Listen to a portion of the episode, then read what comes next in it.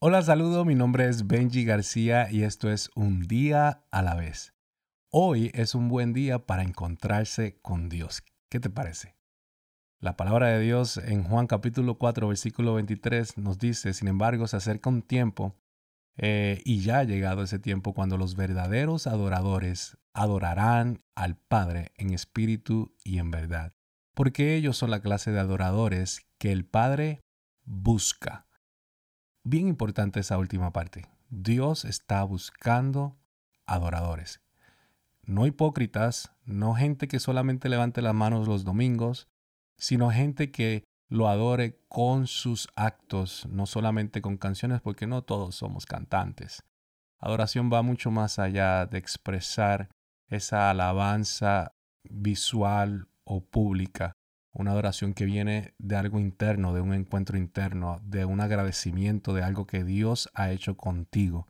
Sabemos que Dios está buscando y solamente Él va a encontrar los que se dejan encontrar. Para dejarse encontrar te tienes que convertir en un adorador con sinceridad. Una persona que tenga convicción de lo que hace, que pueda eh, hacer eh, esta, esta vida de una forma íntegra, que pueda amar a su esposa, que pueda amar a sus hijos. Eso es adoración. Es, una, es, es un acto que viene por convicción, no por obligación. ¿Ok? Eso es bien importante esto porque dentro de esta dinámica, si tú vas a la iglesia por tradición, si tú eh, eh, haces todo lo bueno por obligación, créeme que no es con sinceridad. Esto tiene que nacer no por miedo, sino por amor. No por miedo, sino por amor. Y eso te hace un adorador en espíritu y en verdad. Acuérdate, si no encuentras a Dios, empieza a adorarlo de una forma íntegra, de una forma sincera y vas a poder encontrarte con Jesús y con Dios. Bien importante estos últimos puntos. Ama al Señor tu Dios con, toda tu, con todo tu corazón, pero mejor dicho, toda tu alma, con toda tu mente y con todas tus fuerzas. Tienes que preguntarte, ¿yo adoro a Dios expresando mi afecto con mi, con mi alma? O sea, expresando todo lo, con todo lo que soy, con mi mente enfocándome en Dios, siempre pensando en Dios, con mi fuerza usando todas mis habilidades. Entonces tienes que preguntar, ¿Qué es lo que amo más?